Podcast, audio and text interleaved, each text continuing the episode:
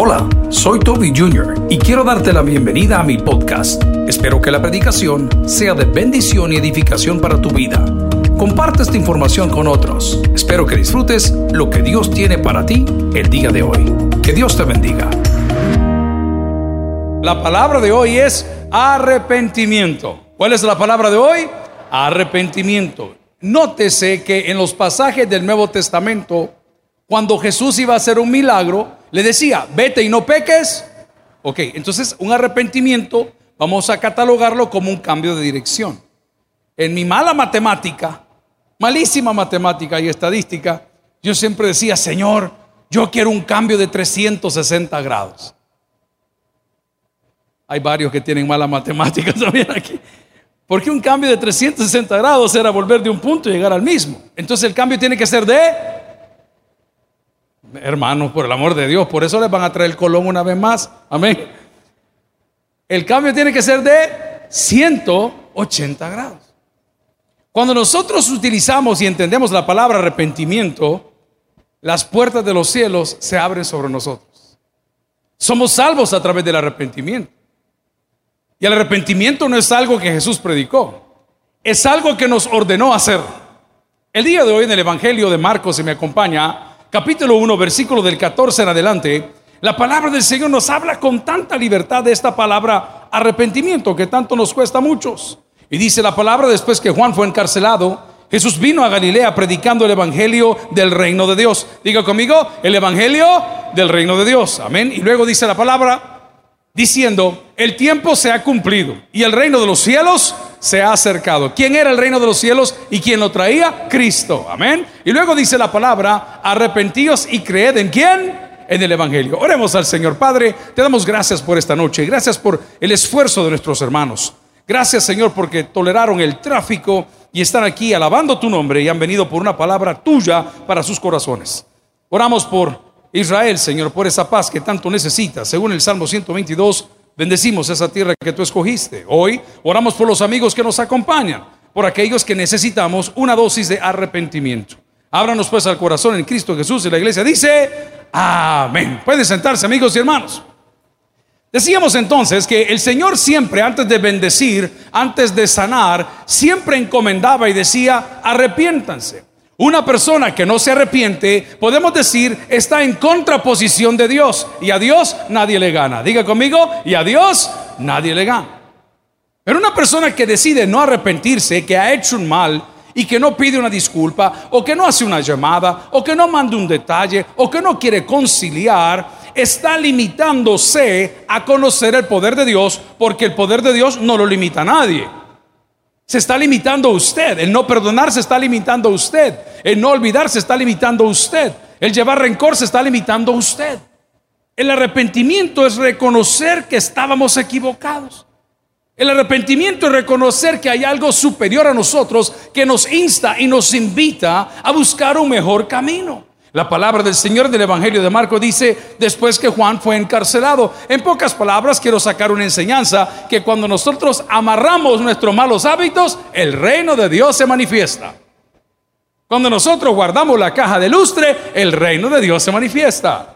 Cuando nosotros guardamos nuestras malas costumbres o malas prácticas, el reino de Dios se manifiesta.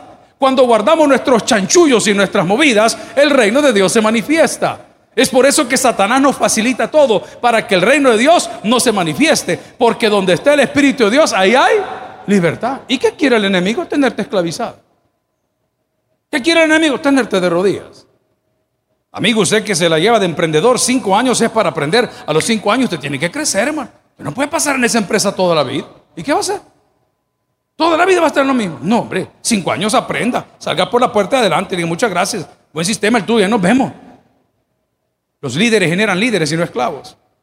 Es por eso que nos gozamos muchísimo cuando la persona dice, pastor, me ha salido una oportunidad. Hoy platicaba con algunos amigos que han llegado de visita y hemos estado interactuando y, me decía, mire, pastor, eh, fíjese que el cliente aquel que nos mandó, el, sugerido, le hemos ofrecido un salario. Hermano, le voy a hacer una pregunta. ¿Habrá alguien aquí que quiera ganar un salario de 5 mil dólares? Háganse diputados, hermano. 5 mil billetes. ¿Y qué tiene que hacer? Le pregunté al hombre que lo iba a contratar. Predicar, me dijo.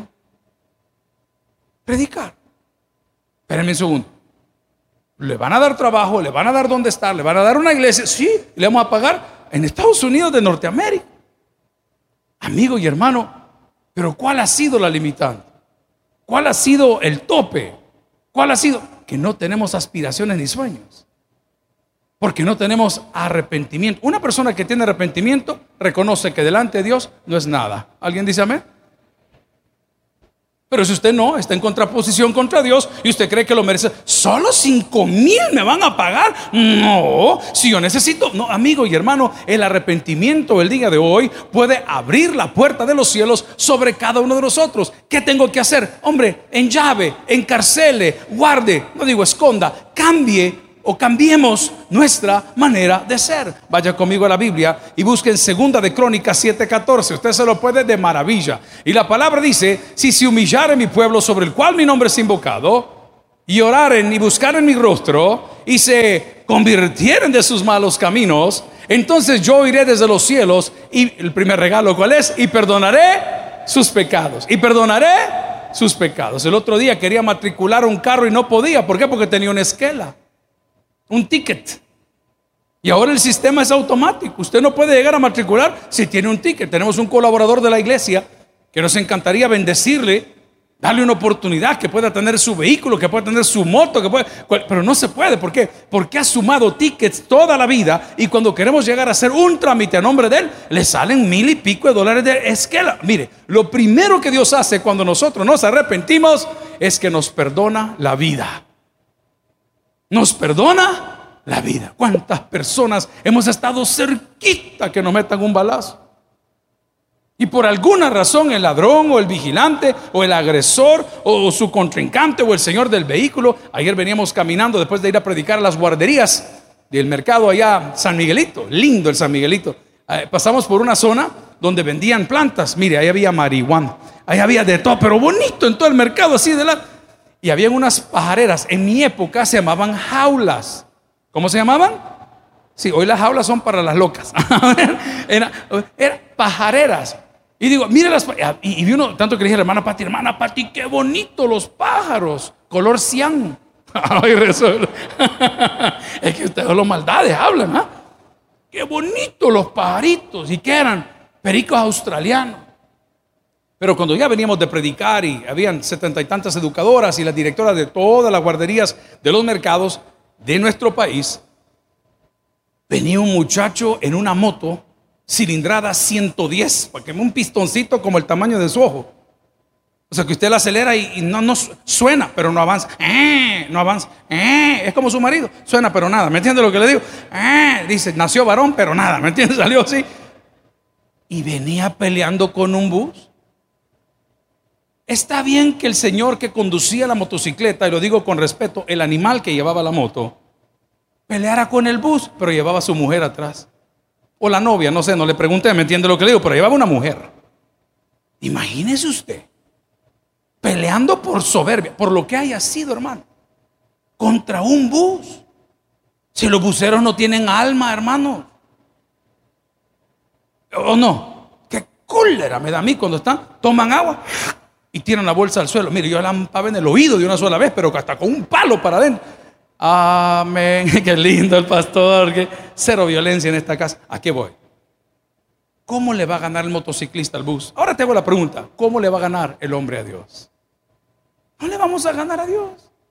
Lo mejor que podemos hacer, ve al texto, segunda de Crónicas 7:14, ay, en el agüite todo lo repiten, pero a diario nadie lo quiere vivir. Y dice la palabra, si se humillara mi pueblo, te están dando la opción, hermano. ¿Qué decía mi pastor general? Mira, Toby, cuando te metas en un lío y una persona te vaya a pegar, no, hombre, no te dejes pegar, tírate al suelo, me dijo. Es un gran consejo, hermano. Y si en el suelo te agarra patada, comienza a gritar, ay, ay, ay, ay, ay, ay, ay, te va a soltar más rápido, me decía. Vaya caballero, tome nota cuando la señora ponga en grifa, amén. Pero nosotros venimos y resistimos, no al diablo, resistimos a Dios. Y Dios nos manda mensajes, y Dios nos manda señales. ¿Y, y cuáles son los mensajes y las señales de Dios? Ah, prodigios en el cielo. No, hermano, tú solo te caes mal. Tú solo te caes mal. Vas camino a la casa pensando en las grandes regadotas que nos hemos tirado todo el día. En las grandes palabrotas que salieron de nuestra boca, en las malas acciones que cometimos. Tú solo te caes mal. El Señor es tan lindo y es tan amoroso que nos corrige con amor. Por eso la palabra dice, corrige al muchacho mientras tenga esperanza, pero no se apresure tu alma a destruirlo. Qué bonito es que Dios nos dé una salida y nos dice, hey, humíllense hombre, invoquen mi nombre. ¿Cuántos sintieron el temblor primero de ayer a las 12 y algo de la noche? Amén. Yo también lo sentí. ¿Cuántos sintieron el segundo? Amén. Vea que no hemos dormido. ¿Ah? Bien feo, hermano. Terrible. Uno de mis hijos, que es el mayor, siempre le grita a la nana que le agarra la chilipiolca. Ah, hermano, comienza a gritar. Yo digo, los vecinos van a creer que la estamos golpeando. La estamos, dígame. Calmate, mamá, le dice, vos estás loca. Es cierto, le dije. Es cierto. Pero le pregunto algo. ¿Quién de ustedes a la hora del temblor cantó Yo perreo sola? Nadie, ¿verdad? ¿Qué dijimos a la hora del temblor? Oiga, la hermana, esta babosada se va a caer. ¿Ah? ¿Qué dijeron a la hora? Dios, ajá, ajá. Si la opción siempre ha estado ahí. El problema es que todos notamos a Dios cuando Dios ya no está. Qué terrible. Notamos que subimos al púlpito cuando Dios ya no sube con nosotros. y usted, Señor, ¿qué hago? Tome la fórmula segunda de Crónicas 7:14, léalo conmigo, por favor. Y dice la palabra ahí en la pantalla: si se humillara mi pueblo sobre el cual mi nombre es invocado. Y la segunda que dice: oraren, amigo y hermano. La oración, ya sabemos, es hablar con Dios. ¿Alguien dice amén? Hable con Dios, hermano. Por favor, sea honesto con usted mismo, sea honesto con Dios. Dígale, Señor, tú sabes que tengo este problema, sabes que tengo esta obsesión, sabes que tengo esta manera de ser, que no la tolero, que de repente se me salen los diablos. Y porque hay gente que aunque se ve muy buena gente, es terriblemente resentida. Y esa es la más peligrosa de todas.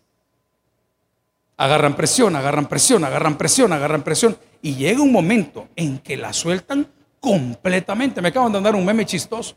Mujer le dispara seis veces a su marido y no le pegó ninguna. Pero es que los ojos los tenía cruzados, no Pero esa maestra aguantó. Aguantó hasta dónde? Hasta que le toparon la paciencia. ¿Qué dice la Biblia? El hombre, ahí dice, el hombre que reprendido. ¿Por qué no? ¿Por qué llegar a esa etapa? No nos faltemos el respeto. Yo sé que yo ventilo todas las cosas que aquí se viven porque así vivimos. Yo les digo a mis compañeros, hermano, si usted no está cómodo trabajando aquí, hermano, vaya por la puerta de enfrente, pero váyase tranquilo, pero no me ande partiendo el grupo. No, hombre, ¿para qué? Sufre usted, sufre su gente, allá va a ir a topar solo. Pero por favor, busquemos a Dios en oración. Ahí estaba diciendo el pastor Jorge en los anuncios la oración. ¿Cuán importante es la oración? Hablar con Dios, cuán importante es hablar con Dios, porque donde nosotros hablamos o en el lugar o en el momento que hablamos con Dios, lo primero que nosotros encontramos es paz. Pero pareciera que el arrepentimiento no funciona. Vaya conmigo, este texto es fuerte. Hechos de los Apóstoles, capítulo 17, versículo 30. Estoy hablando que el Señor predicaba arrepentimiento, pero no lo sugería, lo ordenaba. Jesús le decía, vete y no peque más. Arrepentimiento. Donde no hay arrepentimiento, no hay bendición. Dígalo conmigo. Donde no hay arrepentimiento, no hay bendición. El pastor general de tantas cosas que nos enseñó. Y una de las cosas más importantes para los que son casados era cuando el pastor decía que cuando tenía un problema en casa había dos formas de arreglarlo. La primera era hablando y la segunda compra, la hermanita. ¿ah? Y la segunda era, amén. ¿Y para qué va a esperar más, hermano? Uno de cipote, sus hijos, todos cometimos el error de acostarnos molestos con mami, con papi, con quien sea. Yo no quiero esto. Y al rato topan. Vea lo que dice la palabra, es fuerte. Y dice, pero Dios, habiendo pasado por alto los tiempos de esa ignorancia, léalo conmigo, por favor Ahora manda a quienes? A todos los hombres en todo lugar. ¿A que quién nos manda? ¿Pero por qué? ¿Qué sádico tu Dios? No, hermano. No es eso. Es que Él quiere criarnos y bendecirnos como sus hijos. Uno de papá, todo. No, no son aplausos, es agua. A ver. Uno de papá, todo lo que quiere es que sus hijos no sufran. ¿Alguien dice amén a eso? Aparece una señorita, aparece un caballero, y no es que su papá odia a su novio o a su novia, su papá no lo odia. Todo lo que quiere es que usted no sufra. Y cuando un papi y una mami ven que se involucran con las personas equivocadas, ¿qué hacemos nosotros? Les aconsejamos. ¿Y qué hace la criatura? Se cierra. Se cierra. Muchas veces Dios nos ha aconsejado, nos manda mensajes, nos manda alabanzas, nos manda sentimientos, nos manda todo tipo de señales y no queremos. Pero ahí dice la palabra que ahora manda a todos los hombres en todo lugar a que se arrepientan, porque donde hay arrepentimiento hay tiempos de refrigerio. ¿Alguien recibe esa palabra el día de hoy? Entonces, ¿qué hago, pastor? Hombre, arrepintámonos delante del Señor. Hablemos con el Señor. Pidámosle al Señor. Acerquémonos al Señor. Oremos al Señor para que de parte de Él vengan nuestras bendiciones. Vaya conmigo a la Biblia. Vamos a un texto más. Este es Noche de Amigos y estamos aprendiendo referente al arrepentimiento. Hablemos de los beneficios. Beneficios del arrepentimiento. Lo primero que me va a poner en mi corazón, el hecho de practicar el arrepentimiento es tener paz en medio de la tormenta. Puedes tener paz en la tormenta. Y luego dice, fe y esperanza cuando... Así es.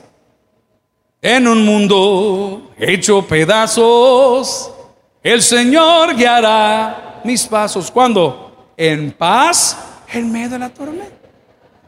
Mire, pastor, yo hice lo que me corresponde. Ya el resto le queda al Señor. ¡Ay, qué lindo! No hay nada, perdón que lo diga así, como entregar tus enemigos en las manos de Dios. Ay, déjelo, hermano. Déjelo que pelee. Hablamos con el pastor Amílcar en la reunión de trabajo. Y hay expresiones que son fuertes y son serias. No, el pastor me dijo, ah, el Señor lo va a reventar en el camino. Déjelo, hermano, pero usted ya no sufra. No siga rogando, valórese. Apártese de ese estilo de vida. Practique ese arrepentimiento, cambio de dirección. Y cuando ese cambio de dirección viene, lo primero que usted goza es tener paz en su corazón. ¿Cuántas veces hemos citado la palabra? ¿Cuántos textos de paz tiene la palabra? Y dice la Biblia que aquellos que buscan a Dios gozan de inmensa paz. Pero no puedo buscar a Dios si no tengo arrepentimiento. A ver, entonces definamos que es arrepentimiento es un cambio de dirección. Pero el hombre, en lugar de arrepentirse, sustituye el arrepentimiento por obras. Y en lugar de arrepentirse, sigue haciendo lo mismo, pero sigue viniendo a la iglesia.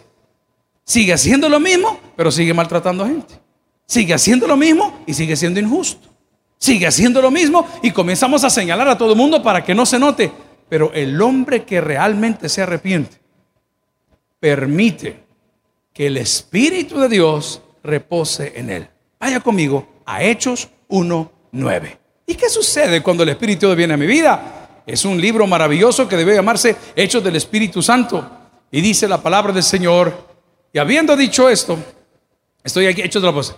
Y habiendo dicho estas cosas, viéndolo ellos, fue alzado y le recibió una nube que le ocultó. No, no es Hechos, Hechos 1.8, perdón, 1.9, dije, es 1.8. A ver, vamos a ver aquí. Eso es. Pero recibiréis que dice, así es. Ok. A través del arrepentimiento que tengo, en inglés se dice the upper hand, la mano de arriba. Usted ya, ya se dio, mira, aquí le dejo. Ah, ya está su regalo. Aquí le dejo el detalle, aquí le dejo la llamada, aquí le dejo mi mensaje, aquí le dejo mi currículum, aquí le dejo mi admiración, aquí le dejo... Eh, en el momento que usted practica ese arrepentimiento delante de Dios, usted es empoderado porque ya eres una criatura, ahora usted es un hijo de Dios. ¿Cuántos caminan con Dios aquí el día de hoy? ¿Y cómo lo logramos? A través del arrepentimiento. ¿Qué dice la palabra del Señor en los evangelios? Que el Señor nos ama de tal manera, pero también dice que es la condenación, que la luz vino al mundo y los hombres amaron más las tinieblas que la luz porque no se quisieron arrepentir. Le garantizo algo. Si esta noche como iglesia, como familia, como personas naturales, nos arrepentimos de nuestros pecados, vendrán a nuestra vida tiempos de refrigerio. Bye. Aquí terminó lo bonito. Ahora viene lo feo. La Biblia dice que una persona que habiendo sido reprendida no se arrepiente, será quebrantada. No hay para dónde. Estábamos de visita en la cárcel y encontramos a aquellos hombres que movieron poder, pero poder. Gente fuerte, hermano. Y es difícil llegar y saludar y qué tal, cómo está don fulano. Muy bien, muy bien conservados trabajando. Pero cuando usted habla con ellos, no le dicen, pastor, viera cómo Dios me ha cambiado. Viera la paz que tengo en mi corazón. No. Tan pronto usted se acerca y dice, y el día que yo salga, si es que yo no estoy aquí por esto, yo estoy aquí por fulano. Si a mí me pusieron el dedo, si yo no he hecho nada. Y ay Señor, decía mi papá, ¿cuánto nos falta por sufrir? ¿Cuántas veces nosotros como padres, en lugar de acercar a nuestros hijos, los alejamos? ¿Cuántas veces en lugar de decir, mira hijo o hija, hey, me equivoqué, perdóname? No sabes que así soy, a mí no me preguntes, yo nací perro. ¿ah? Y todo el mundo buscándole la cola al Señor, ¿vea? ¿Cuántas veces lo hacemos? Hoy que estoy en otra edad, estoy disfrutando algo que nunca había tenido. La libertad de disfrutar con mis hijos. Y me arrepiento de no haberlo hecho cuando estaban pequeños. Me perdí años que no van a volver. Ojo, pero nunca es tarde para hacerlo. Qué bonito se siente cuando usted le dice al hijo, vaya hijo, venga, trabaje y no le voy a pagar. Tú eres mi esclavo, desgraciado. Qué bonito. Pero siento mejor cuando le digo, bueno, para que tengan una idea. Si ustedes encuentran una foto mía, a mí 52 años, que yo esté de viaje con ellos en algún parque temático así de, hey, no existe. El trabajo, la iglesia, el trabajo, la iglesia, la iglesia. Y la iglesia se fue. Y por la misma puerta iban los hijos. Hasta que dije, no. No, ahora no es así. Y ahora habiendo reconocido eso, ¿sabe qué siento en el corazón? Confianza, hermano. Si usted no se arrepiente de sus pecados, no es que Dios lo va a mandar al infierno. Usted solito se va a ir. Porque Jesús dijo que Él es el único camino, Él es la única verdad y Él es la vida. Y nadie puede llegar al Padre si no es por Él. Vaya conmigo en la Biblia y busque Lucas 13, 3. Este es un poco fuerte. Le decía que ahí terminó lo bonito. Te invito a que se arrepienta. Venga el Señor, hermano. Acepte a Cristo. No, no, no. Va a venir un momento donde eso ya no está, ya no es negociable. Donde usted ya decidió no arrepentirse. Donde usted decidió endurecer su corazón. Donde usted decidió el ser una persona independiente. Y dice la palabra, os digo, no antes, si no os arrepentís, todos pereceréis, ¿qué dice? Igualmente. ¿Alguna vez lo castigaron en el colegio? El profesor estaba dando clases, usted agarraba el lapicero Vic, hacía una pelotita de papel, la metía entre el lapicero, la famosa cerbatá. ¿Y qué pasaba en el pizarrón? Y decía el profesor, nadie sale a recreo. Profe, no fui yo. Profe, nadie sale a recreo. Hasta que salía el sapo que soplaba, ¿verdad? Fue aquel, fue aquel. ¿ah? ¿Sí o no? Es que si no lo hacemos, ¿qué dice la palabra?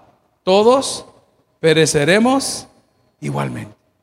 Amigos y hermanos, el arrepentimiento es clave para que juntos veamos la gloria de Dios.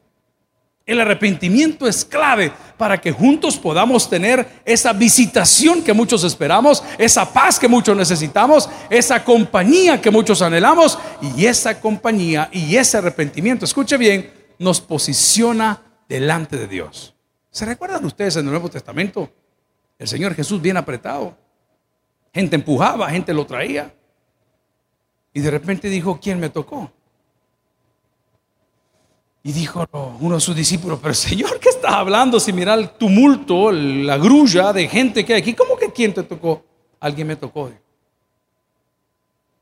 Y una mujer arrepentida dijo, Fui yo. ¿Qué le dio el arrepentimiento? Su sanidad. ¿Qué le dio el arrepentimiento? Su milagro. ¿Qué le dio el arrepentimiento? La vida eterna. ¿Qué le dio el arrepentimiento? El privilegio de conocer a Jesús cara a cara. El día de hoy, el arrepentimiento, el cambio de nuestra vida de 180 grados, puede abrir el cielo sobre nosotros. Lo primero es una invitación. Lo segundo es una consecuencia. Dice la palabra, si me acompaña una vez más, en Marcos capítulo 1, versículo 14 y 15. Después que Juan fue encarcelado, Jesús vino a Galilea predicando el evangelio del reino de Dios, diciendo, el tiempo se ha cumplido y el reino de Dios se ha acercado. Arrepentíos y luego que sigue, creed. Después del arrepentimiento, ¿sabe qué viene? La confianza. La confianza la confianza en que todas las promesas que Dios ha escrito son para cada uno de nosotros sus hijos.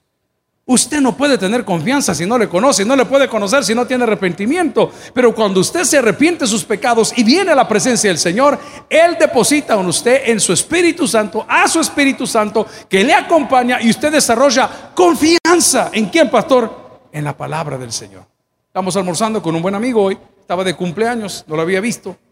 Yo, venite, vamos a comer. Y apareció una señora muy amable que trabaja en el restaurante y me dice, pastor, no sé qué hacer. Mi hijo está insoportable. ¿Cuántos años tiene? 15. No, hermanita, le digo, si este apenas comienza. Este va comenzando, si de aquí a los 18, 21 ya va a ver lo que es eso. Pastor me dice, ¿qué hago? Mire, yo lo llevo a la iglesia. Yo le leo la Biblia. Yo lo he puesto a estudiar con gran esfuerzo. Y la señora quizás creyó que le iba a decir como pastor, mire, tráigalo a una cita. No. ¿Y qué hago, pastor? Cambie, le dije. No, si es que el del problema es el niño. No, señora, el problema es usted. El niño no nació odiándola. Pero la única Biblia que su hijo lee son sus acciones y sus palabras. El día que cambien sus acciones y su palabra, va a cambiar su niño. Pastor me dice, ¿y cree que llegue a cambiar? Pues el niño no sé. La pregunta es si usted va a cambiar. Y dice la señora, ¿y por dónde cree que debo de comenzar? Por dejarle de exigir y comenzar a motivarlo. Nosotros muchas veces ignoramos cómo Dios nos trata. Dios no nos exige, Él nos motiva. Al que obedece, lo bendigo. Al que me escucha, lo prospero. Al que me confiesa, lo salvo. Mire cómo es el Señor. Pero te pintaron un Dios que venía predicando con un cincho, con una cial, diciendo, te tienes que arrepentir. No, hermano, porque no es del que quiere, es del que Dios tiene misericordia. Y hoy, gloria al Señor, entre nosotros habemos muchos que Él tuvo misericordia porque nos arrepentimos. ¿Y qué sucedió? Comenzamos a generar confianza y la confianza trae bendición. Perdí una amistad hace como cuatro o cinco años que la había cuidado mucho, pero por cosas de la vida. El amigo se puso medio ridículo y yo que era más ridículo, no nos volvimos a ver. Estas dos semanas anteriores, viendo mis correos, aparece, pastor me dijo, leyó mi mensaje, era mi amigo. Y le contesto inmediatamente, ¿cuál mensaje? Es que le puso uno, no me leyó, me dijo, bueno, pero estamos leyendo. Y comenzamos a platicar así un poquito sobre los temas sin adentrarnos mucho. Pero yo percibí que de mi parte había arrepentimiento de haber descuidado la amistad. Y de parte de él había arrepentimiento de cómo le había abandonado la visión. ¿Sabe qué sucedió? En el momento que comenzamos a platicar, yo comencé a sentir felicidad, paz, confianza, a tal grado que digo, bueno, cuando me den chance de dar una salidita allá para los Estados Unidos de Norteamérica, porque resulta que la vacuna que nos han puesto no es la correcta, hermano, qué terrible. Yo bien feliz, vaya señora, no, si en el brazo me dijo la mujer, y yo voy a estar posando con la doy. Y nos mandan el comunicado, dice, la vacuna tal no es admitida en tal país, en tal país, en tal país, en tal país. Total que quedamos igual, vea. Pero bueno, eh, fue de gratis, así que que vive El Salvador. Pero voy al punto. Mire que me regaló el arrepentimiento. El arrepentimiento mío me devolvió un amigo. El arrepentimiento tuyo hoy te puede devolver la vida que habías perdido. El arrepentimiento para con Dios nos puede devolver a todos la vida eterna. La pregunta es, ¿habrá alguien esta noche que tiene el deseo de cambiar su vida para bien. Arrepentidos. Porque por causa del arrepentimiento vendrán a nuestra vida tiempos de refrigerio. Un texto más y luego oramos por nuestras vidas. Dice la palabra del Señor, si me acompaña, por favor, allá en Mateo capítulo 5, versículo 4, estamos hablando del sermón de las bienaventuranzas, dice, bienaventurados los que lloran, porque ellos recibirán consolación. ¿Y qué está diciendo Mateo en ese evangelio tan lindo? Está dando el perfil del cristiano que puede estar bendecido, que puede estar activo, que puede estar próspero, pero eso no será posible si no hay arrepentimiento. El arrepentimiento con los hombres te devuelve la amistad. El arrepentimiento con Dios te garantiza la vida eterna. Amigos y hermanos, voy a usar una frase que no es de esta iglesia, pero está muy atinada. Pare de sufrir, hermano.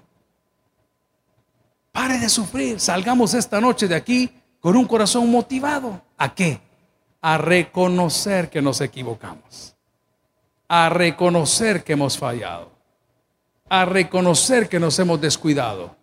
Y a reconocer que una relación con Dios me garantiza salvación y vida eterna. El que tiene para el que oiga, vamos a orar. Señor. Gloria a Cristo. Gracias por haber escuchado el podcast de hoy. Quiero recordarte que a lo largo de la semana habrá mucho más material para ti. Recuerda, invita a Jesús a tu corazón. A cualquier situación, Jesús es la solución. Prueba Jesús. Si no te funciona, te devolvemos tus pecados. Muchas gracias y hasta la próxima.